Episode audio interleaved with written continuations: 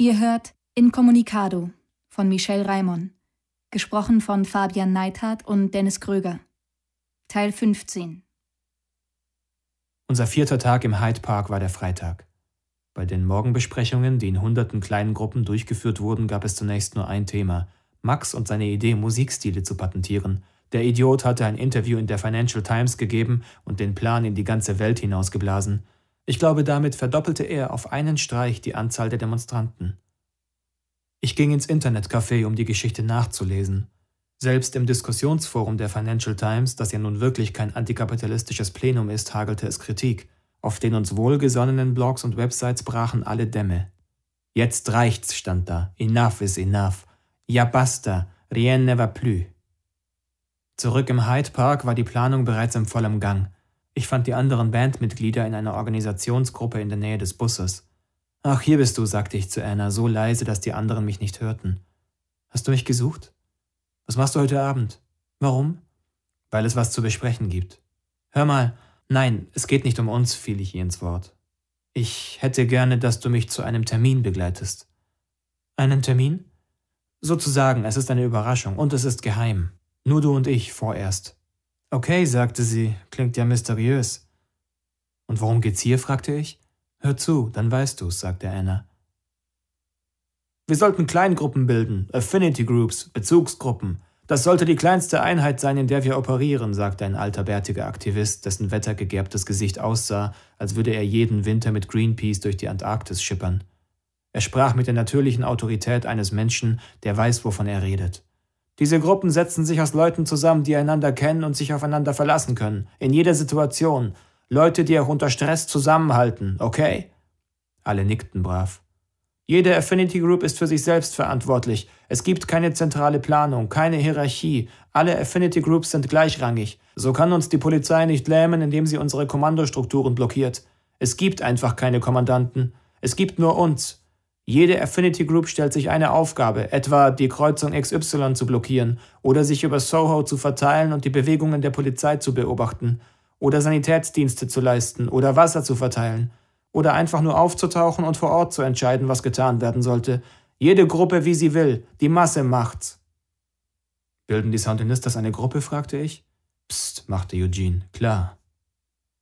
Bei großen Demonstrationen gibt's meist monatelange Vorbereitungen auf beiden Seiten, sagte der bärtige Mann.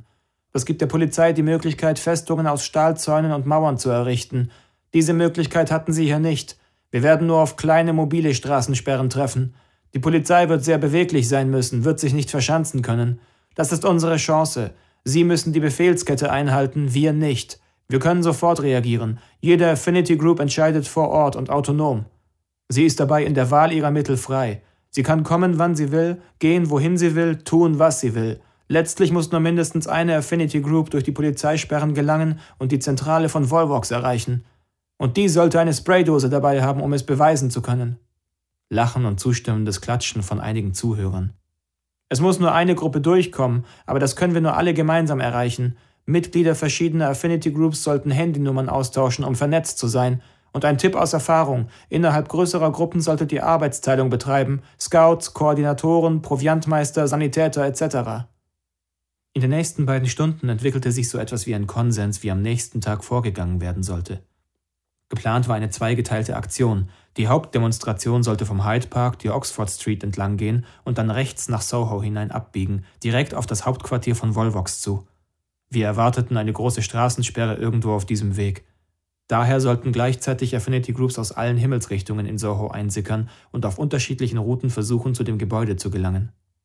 Der Hyde Park war inzwischen ein unüberschaubares, buntes Durcheinander aus Gruppen und Arbeitskreisen. Es gab so viel zu tun. Übersicht verschaffen konnte man sich an einer Leinwand, die jemand zwischen zwei Bäume gespannt hatte. Auf meist mit Hand bekritzelten Blättern fanden sich alle nötigen Informationen. 14 Uhr Erste-Hilfe-Kurs, Treffpunkt hier. 15.30 Uhr digitale Anarchie, Diskussion, nordwestliche Ecke. Hauptmarsch, Strategiesitzung 17 Uhr. Juristische Auskünfte beim Tisch rechts. Englisch-Italienisch Übersetzer gesucht.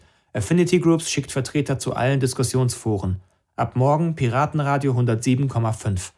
Prepaid-Telefonkarten und Freischaltung ausländischer Geräte aller Marken bei folgender Adresse. Die meisten Zettel waren in mehreren Sprachen beschriftet. Wer eine Übersetzung beisteuern konnte, schrieb sie einfach darunter. Ein dürrer Amerikaner mit Vollbart und Holzfällerhemd hielt einen kleinen Selbstverteidigungskurs und zeigte simple, aber effektive Tricks, wie man sich aus der liebevollen Umarmung eines Polizisten befreien konnte. Zwei besonders eifrige Schüler wollten das Repertoire um einige Schlag- und Tritttechniken erweitert sehen, aber der Amerikaner winkte ab. Was auch passiert, schlagt nie zurück, sagte er, oder ihr landet für lange Zeit im Gefängnis. Ihr solltet, wenn ihr weggetragen werdet, noch nicht einmal eure Beine anwinkeln, das könnte als Versuch zu treten gedeutet werden. Wenige Meter weiter setzte eine Deutsche auf noch mehr Pazifismus und hielt einen Deeskalationsworkshop. Die Teilnehmer teilten sich in Zweiergruppen, einer spielte einen aufgebrachten Bewohner von London, der zweite einen Demonstranten, also sich selbst. Der Einheimische musste sich furchtbar über all die Unannehmlichkeiten durch die Demonstration aufregen, der andere ihn beruhigen, zu einer sachlichen Diskussion bringen und ihm erklären, warum er hier war. Das Ganze war trotz des ernsten Hintergrundes ein ziemlicher Spaß. Das Highlight war ein dänisches Pärchen mit Dreadlocks, beide keine 20 Jahre alt. Sie beschimpfte ihn mit einem Schwall von Kraftausdrücken und schrie dann mit sich überschlagender Stimme: Geh doch arbeiten, statt hier zu demonstrieren, du Idiot, du arbeitsscheues Element! Er stand nur da, den Mund offen, die Hände abwehrend erhoben und sagte nichts. Die Trainerin kam zu ihm. Lass die Hände unten, du wirkst aggressiv. Und bring deine Argumente. Im Freien vor der Halle hatte eine holländische Kommune eine mobile Küche aufgebaut und kochte. Bio und vegan natürlich. Das Essen kostete nur ein paar Pennies, aber ein Schild wies darauf hin, dass niemand abgewiesen würde, wenn er kein oder zu wenig Geld hatte.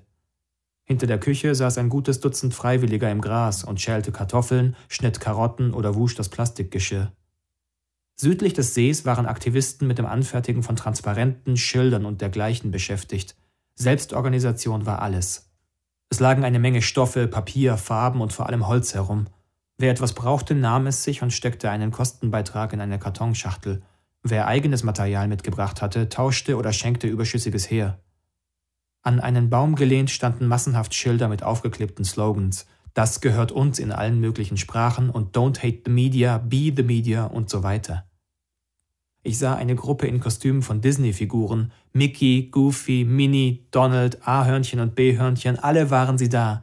Sie malten Schilder, auf denen stand Ich gehöre dir und Freiheit für Mickey. Aber die wohl witzigste Gruppe waren die Nerds von der Penguin Resistance Army. Sie waren beinahe 200 Leute und verkleideten sich allesamt als Pinguine. Als Kopf nahmen sie schwarze Fahrrad- oder Motorradhelme, auf die sie Schnäbel aus orangefarbenem Karton klebten. Dazu schlüpften sie in extrem weite, und ich meine extrem weite, selbstgenähte Kostüme in Schwarz und Weiß, die sehr entfernt an Pinguine erinnerten. Diese Kostüme stopften sie dick mit Schaumgummi aus, eine ganze Armee von pummeligen Pinguinen. Ich fand das echt lustig. Dann besuchte ich gemeinsam mit Eugene ein paar Seminare. Wir lernten, dass man Tränengas am besten mit reinem Wasser aus den Augen wäscht und dass man daher besser keine Kontaktlinsen tragen sollte, auch weil das Reizmittel sich auf den Linsen ablagern kann. Wir lernten, dass Tücher, die in Essig oder Zitronensaft getränkt sind, eine neutralisierende Wirkung haben und das Atmen erleichtern. Wir lernten, dass Tränengas schwerer ist als Luft, dass man sich daher nicht hinsetzen sollte, wenn es verschossen wird, und dass man rauchende Tränengasgranaten am besten in die Kanalisation wirft oder in einen Eimer mit Wasser, damit sie keinen Schaden anrichten. Und woher bekomme ich auf einer Demo einen Eimer mit Wasser? fragte ich. Der Mann, ein dünner kleiner Bartträger, lächelte und öffnete einen weißen Lieferwagen, der offensichtlich einem Malereibetrieb gehörte.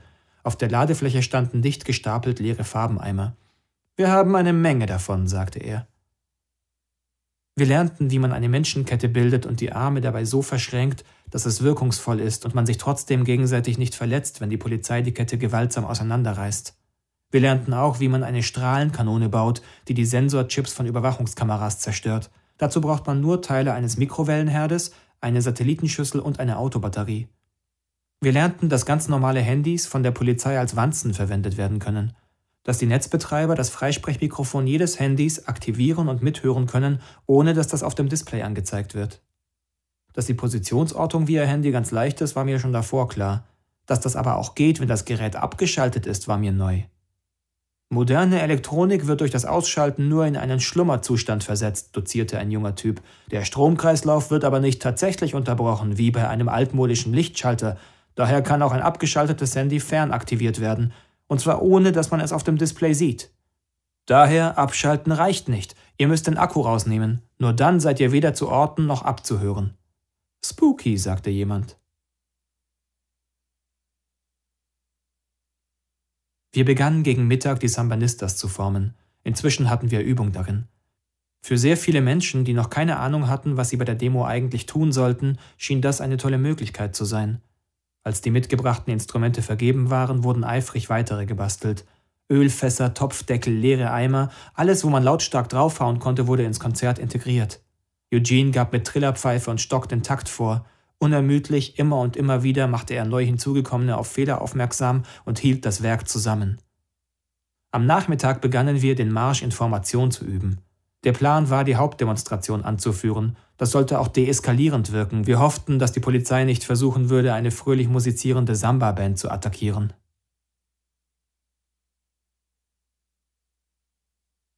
Max hatte mir per SMS die Adresse geschickt. Ich sollte nicht den Haupteingang nehmen, sondern eine unversperrte Hintertür in einer kleinen Seitengasse. Was machen wir hier? fragte Anna. Lass dich überraschen, sagte ich und öffnete die Tür. Fünfter Stock, kein Lift auf dieser Seite des Hauses. Das Treppenhaus war für Londoner Verhältnisse weitläufig, es war gepflegt und sauber und es roch sogar noch frisch gestrichen. Im zweiten Stock kamen wir an einer Rauchglastüre vorbei, die zwei Schilder trug. Emergency Exit stand auf dem einen, Volvox Limited auf dem anderen. Anna zog eine Augenbraue hoch. Ich legte den Zeigefinger auf meine Lippen. Identische Türen mit identischen Schildern im dritten und vierten Stock. Im fünften standen wir vor einer großen schwarzen Feuerschutztüre. Keine Schilder. Wo sind wir hier? fragte Anna. In der Höhle des Löwen, antwortete ich und öffnete die Tür.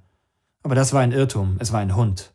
Das riesige Vieh fuhr mit lautem Gebell auf mich los. Ich schrie laut auf und warf die Tür wieder zu. Aus, hörte ich Max Stimme. Und guter Junge, guter Junge, Platz jetzt. Platz! Du hättest mir sagen können, dass du einen Hund hast, rief ich durch die Tür. Du hättest dir denken können, dass ich mich etwas unsicher fühle, rief Max. So, er hat sich beruhigt, ihr könnt reinkommen. Sicher? Jetzt mach schon! Ich öffnete die Tür wieder. Max stand direkt dahinter. Er setzte sein strahlendstes Lächeln auf. Zu viel des Guten, fand ich. Hey Mann, sagte er, schön euch zu sehen. In der rechten hielt er eine Flasche Shampoos, in der linken drei Gläser. Anna war überrascht. Du bist doch Peter. Dich haben wir in Köln getroffen oder Dortmund. Düsseldorf, sagte ich. Ich heiße Max, sagte Max. Und er ist mein Cousin, sagte ich. Dein Cousin, wiederholte Anna. Und was soll das Ganze? Ich will euch ein Angebot machen, das ihr nicht ablehnen könnt, sagte Max mit gespielt tiefer Stimme. Dann lachte er. Wie lustig. Er musste ziemlich nervös sein. Kommt erst mal rein, sagte er, in meine bescheidene Hütte.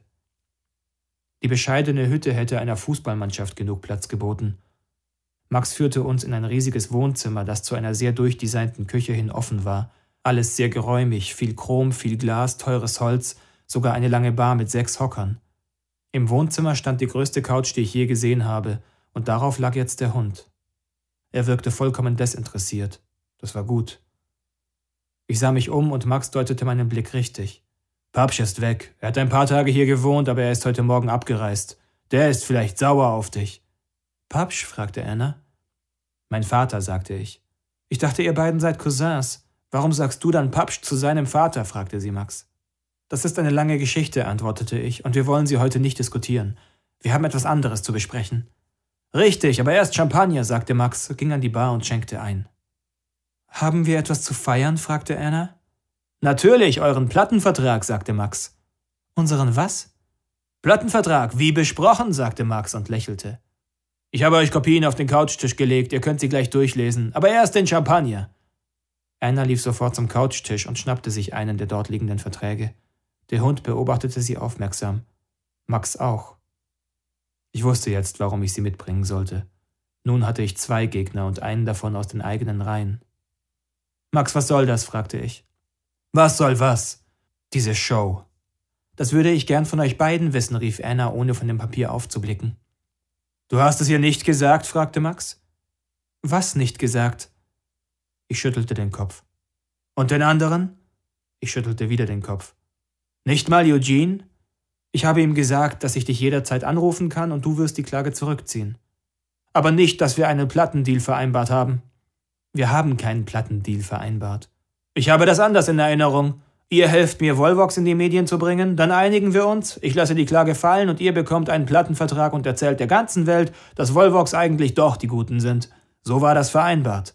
Und vor allem zum letzten Teil würde ich jetzt langsam gerne kommen. Anna streichelte inzwischen den Hund. Stimmt das? Nein, Max hat so etwas vorgeschlagen, aber ich bin nie drauf eingestiegen. Moment mal, du hast mir doch erzählt, du hättest Max das Video vorgespielt, weil du uns für einen Plattenvertrag vorschlagen wolltest. Max lachte. Ja, genau, erinnerst du dich? Aber es gab keinen Deal. Das ist jetzt auch egal. Dort drüben liegt der Vertrag, lies ihn durch, du wirst begeistert sein. Ihr seid ja zur völligen Überraschung aller eine große Nummer geworden. Erstklassige Pressearbeit übrigens, ich muss dir gratulieren. Und wir machen euch noch größer. Eine gewaltige Marketingkampagne. Und wir releasen das erste Album in ganz Europa. 100.000 Stück Auflage. Das wird ein Wahnsinn. Das ist ja großartig, rief Anna. Sie lächelte mich an. Ich hatte solche Angst wegen der Klage. Jetzt weiß ich, warum du die ganze Zeit so ruhig warst. Jetzt kommt mal her, lasst uns endlich anstoßen, sagte Max. Max, sagte ich, es ist mein Ernst. Wir werden den Champagner nicht brauchen. Es gibt keinen Deal. Was soll das heißen? fragte Anna. Ja, genau, was soll das heißen? Bist du verrückt? Nein, ich war noch nie so normal. Du spinnst, komplett, Papsch hat recht. Lass Papsch aus dem Spiel. Erklärst du mir jetzt bitte, was das soll? Das ist ganz einfach. Im Hyde Park campen unseretwegen ein paar tausend Menschen, die morgen für uns demonstrieren wollen. Wir können sie nicht an einen Konzern verkaufen. Die wollen dafür demonstrieren, dass wir die Klage zurückziehen. Und das tun wir, das wird morgen eine extrem erfolgreiche Demonstration. Ihr werdet etwas zu feiern haben. Wo ist das Problem? Du verstehst das nicht. Ich auch nicht. Es geht ums Prinzip. Um welches Prinzip? Ich sah Max an. Dir steht das Wasser bis zum Hals, oder? Dein raffinierter Plan ist vollkommen daneben gegangen. Dann wandte ich mich an Anna. Er wird die Klage morgen ohnehin zurückziehen. Er muss. Sein Aufsichtsrat wird ihm Druck machen. Die Demonstration wird erfolgreich sein, ja, aber auch ohne Deal. Moment mal, sagte Anna, schön und gut, aber dann haben wir noch keinen Plattenvertrag. Max lachte plötzlich, laut und gekünstelt. Er will, dass ich mich erniedrige, oder? Das ist es doch, du willst deinen Sieg auskosten. Nein. Was soll ich tun? Soll ich dich bitten? Nein. Willst du mehr Geld? Ich habe den Vertrag ja noch nicht mal angesehen, woher soll ich wissen, ob ich mehr wollen würde? Du pokerst einfach hoch, das ist es, oder? Pass auf, dass du nicht zu viel riskierst. Ich schüttelte den Kopf. Komm, Anna, wir gehen. Hör zu, ich mache dir wirklich ein Angebot, das du nicht ablehnen kannst, sagte Max. Wenn du diese Demonstranten nicht enttäuschen willst, verstehe ich das. Ihr bringt die Demonstration bis vor dieses Haus, dann empfange ich euch. Wir tun ein paar Stunden so, als würden wir verhandeln, und dann präsentieren wir die Einigung. Nein. Ich werde die Klage zurückziehen. Das wirst du ohnehin tun. Ihr bekommt einen Plattenvertrag. Nein. Und Volvox gibt alle Pläne auf, Lobbying für die Patentierbarkeit von Musikstilen zu machen. Ich lachte. Das wirst du ohnehin tun müssen. Damit hast du es übertrieben. Das liegt dir im Magen, hä? Komm schon, ihr könnt morgen hier rausgehen und Helden sein und eure Fans auch.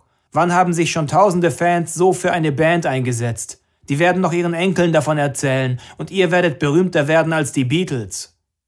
Wir sollten das mit Eugene besprechen, sagte Anna. Und was glaubst du, was er sagen würde? fragte ich sie. Er weiß, dass Max und ich Freunde sind. Er weiß, dass ich die ganze Sache mit einem Anruf beenden kann. Ich habe es ihm garantiert, bevor wir begonnen haben, aber er hat mich bis jetzt noch nicht darum gebeten. Sie schlug die Augen nieder. Er würde Nein sagen. Eugene will die Revolution. Er wollte nie etwas anderes, sein ganzes Leben lang. Und damit war das Thema erledigt.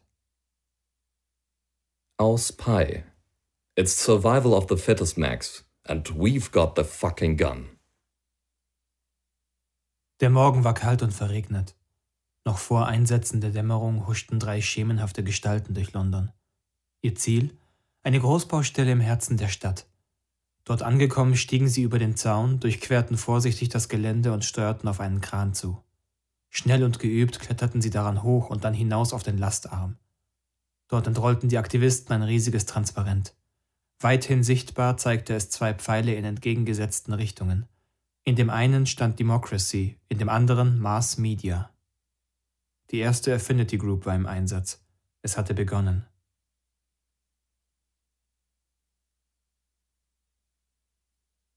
Bald darauf sammelten sich andere Affinity Groups in der Umgebung von Soho, vorwiegend am Leicester Square und am James Square und rund um das British Museum. Kurz vor acht Uhr morgens machten sich Anna und ich auf den Weg, besuchten all diese Plätze, schüttelten Hände, sprachen mit den Leuten. Die meisten waren aufgeregt und voller Tatendrang. Die letzten Tage der Meetings, Diskussionen und Vorbereitungen hatten sie zusammengeschweißt und entschlossen gemacht. Sie wollten unsere Deklaration an die Tür von Volvox kleben. Unbedingt. Wir schickten SMS an Eugene, der im Hyde Park geblieben war. James Square ca. 1500 Leute und Leicester Square 2000 Leute und British Museum 2000 Leute. Und bei euch? Und Eugene antwortete, schwer zu sagen. 20.000, vielleicht mehr. Beeilt euch mit dem Zurückkommen, sonst verpasst ihr hier das Beste.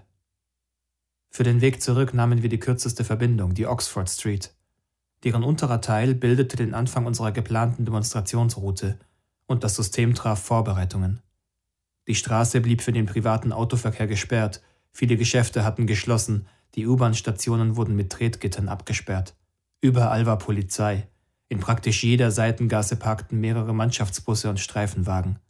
Beamte halfen sich gegenseitig dabei, ihre schwarzen Robocop-Rüstungen anzulegen. Helm, Brustpanzer, Schienbeinschoner, Handschuhe. Schwarze Masken, Plexiglasschilde, Schlagstöcke, Tränengasgewehre.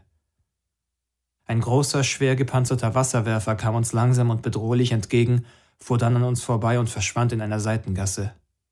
Mir wird jetzt etwas mulmig zumute, sagte Anna. Ich lachte verlegen und versuchte meine Nervosität zu verbergen. Als wir wieder im Hyde Park ankamen, waren wir von den Massen überwältigt.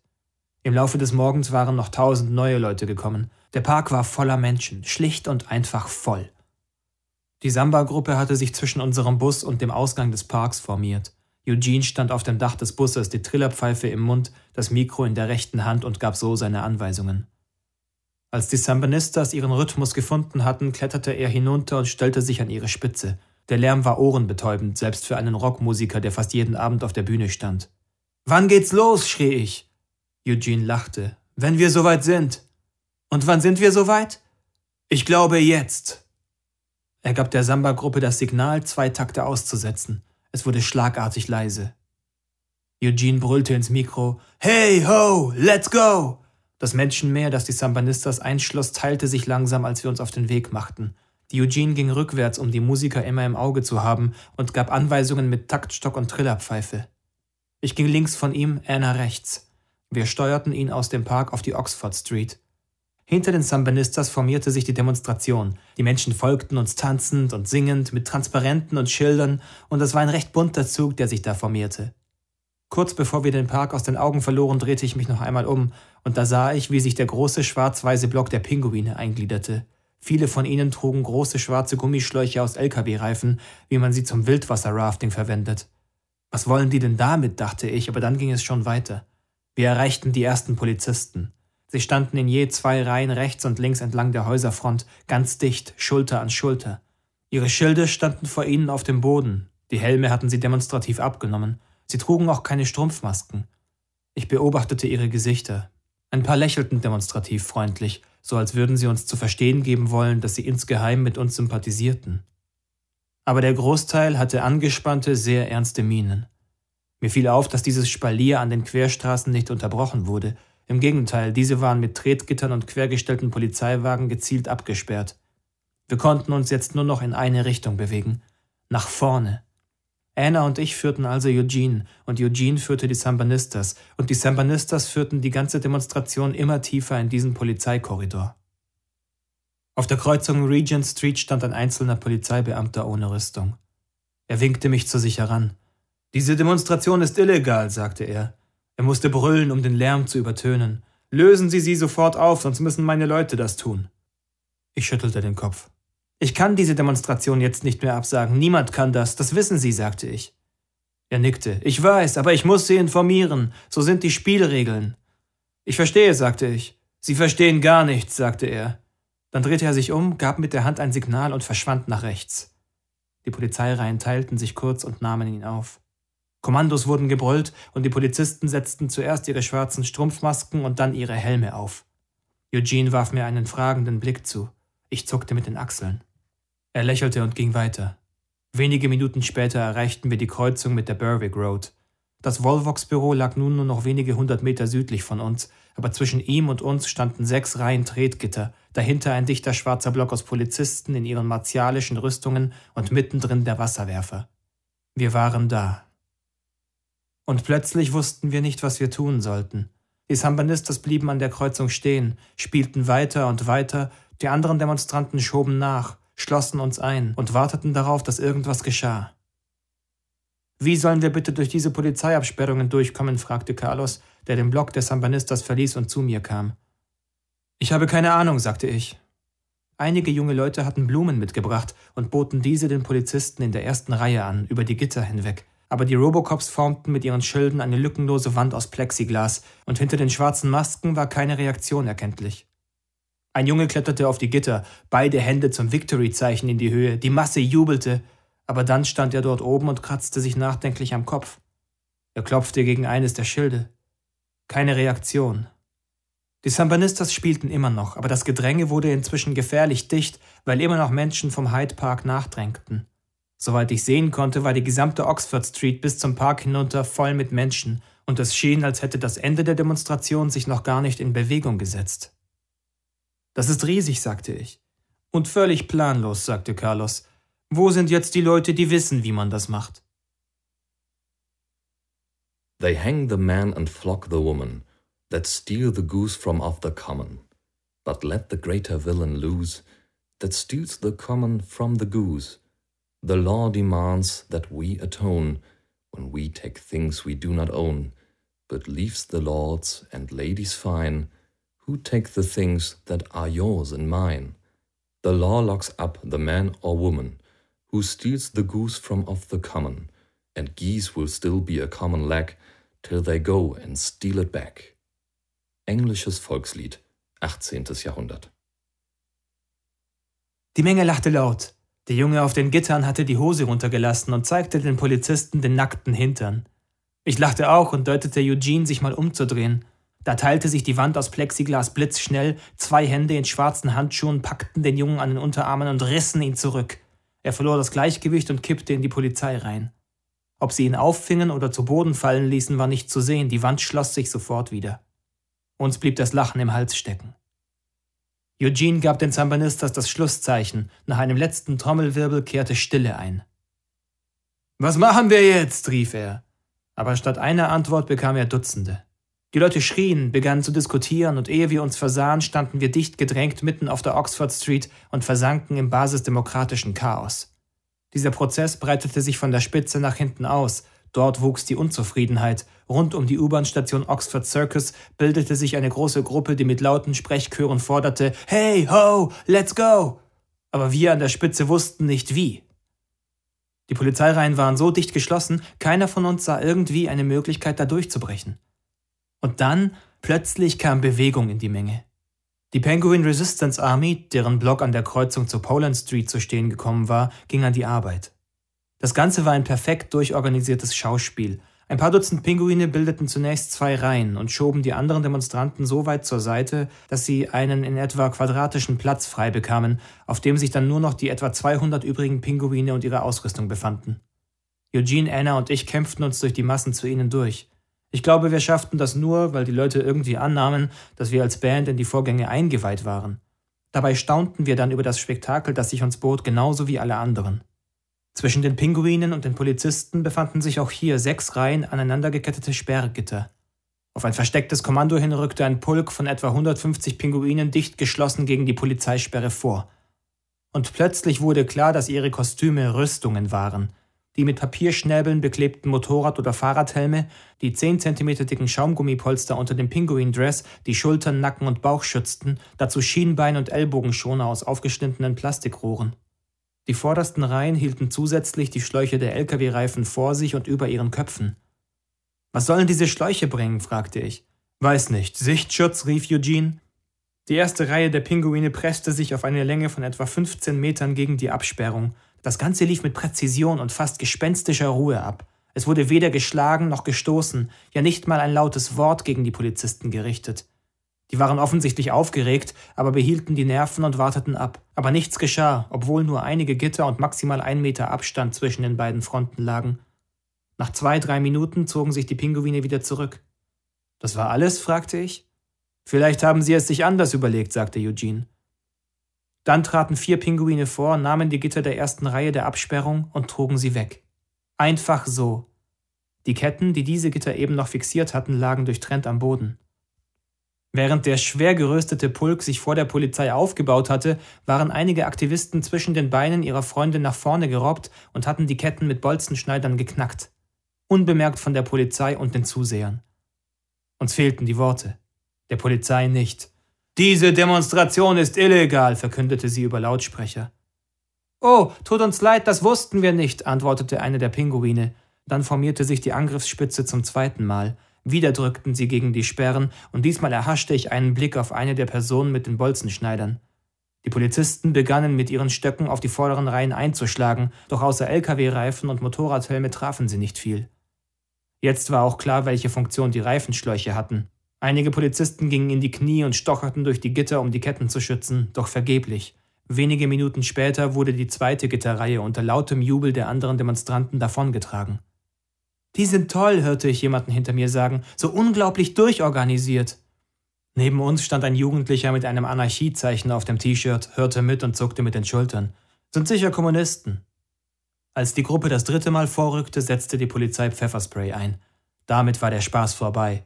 Mehrere Pinguine, die direkte Treffer erhalten hatten, wurden von ihren Freunden in Sicherheit gebracht. Während ihnen mit reinem Wasser die Augen ausgewaschen wurden, nahmen neue Leute ihre Positionen ein. Wir Zuschauer hielten uns Tücher vor die Augen, aber sie begannen dennoch zu tränen. Die Penguin Resistance Army reagierte ohne Panik. Etwa die Hälfte bildete stets die Angriffsspitze, der Rest versorgte sie mit Wasser, Nahrung, neuen Autoschläuchen und Essigtüchern, leistete erste Hilfe, sperrte die Straße oder ruhte sich bis zum nächsten Einsatz aus. So ging es weiter. Viel Tränengas, etwas Pfefferspray, immer wieder Schlagstockeinsatz, der wirkungsvoller zu werden schien, je weniger Gitter sich zwischen Polizei und Aktivisten befanden. Bald wurde alle paar Minuten jemand aus der Gefahrenzone gebracht, dessen improvisierte Rüstung ihn nicht genügend geschützt hatte. Dennoch brandete regelmäßig Jubel auf, wenn wieder eine Sperre weggetragen wurde. Nach einer halben Stunde waren alle Gitter weg, aber damit war nur die leichteste Hürde genommen, denn in der Poland Street standen mehrere hundert Polizisten und Dutzende quer geparkte Fahrzeuge. Da gab es kein Durchkommen. Die Pinguine versuchten es trotzdem. Unser Widerstand, sagte einer durch ein Megafon, ist ein symbolischer Akt des Ungehorsams. Ob wir durchkommen oder nicht, ist nicht wichtig, aber wir müssen es versuchen. Schließt euch uns an und schiebt, schiebt, schiebt. Sie rückten eng zusammen, hielten die Reifenschläuche über die Köpfe, rückten vor und verschwanden in einem Meer aus Tränengas. Keine Chance. Und dann ging die Polizei zum Gegenangriff über. Wir hielten die Augen offen, solange wir konnten, bis uns das Tränengas langsam eingeschlossen hatte. Die Robocops stießen und knüppelten sich ihren Weg durch uns durch und an uns vorbei. Wir bedeckten unsere Gesichter mit Lappen und Tüchern und erhaschten noch flüchtige Bilder von Menschen, die mit Schlagstöcken verprügelt wurden, bevor wir unsere Augen schlossen. Das Gas war ein Nebel, in dem sich die Leute vor Schock und Schmerz wie mit langsamen, seltsamen Tanzschritten bewegten. Tränengas ist eine Fehlbezeichnung. Man fühlt sich, als ob man erstickt und erblindet. Das Atmen fällt schwer. Die Sicht ist verschwommen, der Verstand ist durcheinander, die Nase und die Kehle brennen. Es ist kein Gas, es ist eine Droge. Polizisten mit Gasmasken schlugen, drängten und stießen uns mit den Enden ihrer Knüppel. Wir setzten uns hin, krümmten uns und klammerten uns noch enger aneinander. Zu diesem Zeitpunkt war das Tränengas schon so dicht, dass wir die Augen nicht mehr öffnen konnten. Einem nach dem anderen wurde der Kopf zurückgerissen und Pfeffer direkt in beide Augen gesprüht. Das war sehr professionell, wie Haarspray vom Stylisten. St, st. Natürlich brach Panik aus. Menschen, die sich etwas weiter weg befanden, flohen entsetzt. Einige Besonnene riefen Walk, don't run, diese Aufforderung wurde dauernd wiederholt und schließlich kam die Menge zur Ruhe. Einige Leute waren gestolpert, doch zum Glück war niemand dabei verletzt oder niedergetrampelt worden. Aus geringer Entfernung beobachteten die anderen Demonstranten die Szene, die sich vor ihren Augen abspielte, viele ungläubig, dass so etwas mitten in einer europäischen Großstadt geschah. Mit der Tränengaswolke verflüchtigte sich auch der Schock, der die Aktivisten gelähmt hatte. Bewegung kam in die Menschen. Freiwillige holten die von den Kampfstoffen blindgemachten aus der Gefahrenzone. Ein paar Jugendliche griffen Eugene, Anna und mir unter die Arme und brachten uns in Sicherheit. Sanitäter versorgten uns und viele andere, indem sie unsere Augen mit reinem Wasser spülten und uns beruhigten. Zwei Männern mit Platzwunden am Kopf wurden sofort Verbände angelegt. Und dann schlug die Stunde der Affinity Groups. Jill Scott Heron The revolution will not be televised. The revolution will not be televised. The revolution will not be brought to you by Xerox. In four parts without commercial interruptions. The revolution will not show you pictures of Nixon blowing a bugle and leading a charge by John Mitchell, General Abrams, and Spyro Agnew to eat hog maws confiscated from a Harlem sanctuary. The revolution will not be televised. There will be no highlights on the 11 o'clock news and no pictures of hairy armed women liberationists and Jackie Onassis blowing her nose. The theme song will not be written by Jim Webb, Francis Scott Key, nor sung by Glenn Campbell, Tom Jones, Johnny Cash, Engelbert Humperdinck, or The Rare Earth. The revolution will not be televised.